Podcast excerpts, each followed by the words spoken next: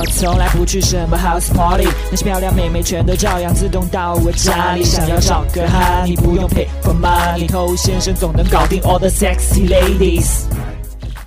嗨，各位好，我是偷先生。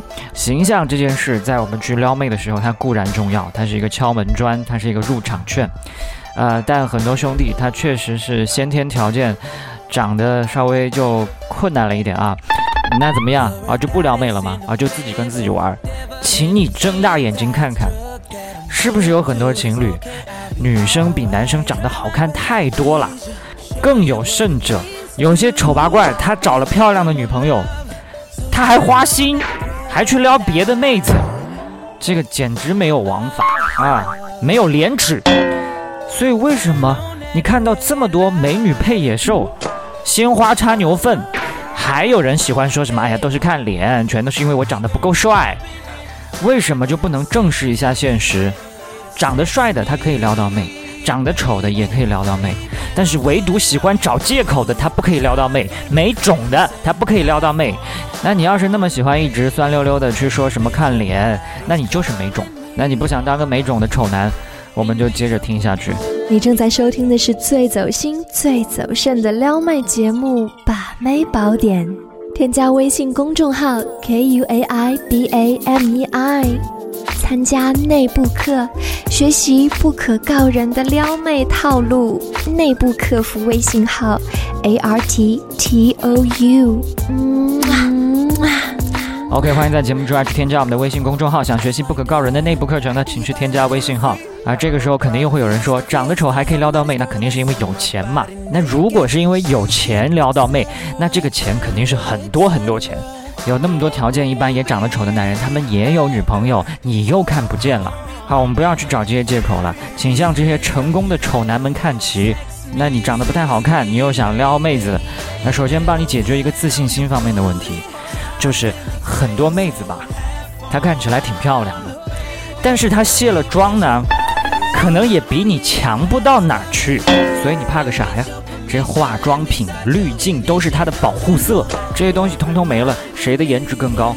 不一定是吧？那第二点，很多的漂亮妹子，她身边没有你想象中那么多人追，因为有很多男人都跟你一样的想法。觉得这个妹子看起来很不错，不太好接近，肯定很多人追。哎，太难了，我算了。人人都这么想，结果妹子单身了，你说冤不冤？所以为什么不赌一把呢？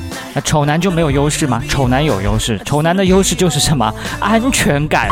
虽然说啊，有些丑男他也花心，但是比起来，总是那个帅哥更加让人不放心，对不对？那你长得这么安全，就大大减少了妹子这方面的一些疑虑。那光有安全感是不够的。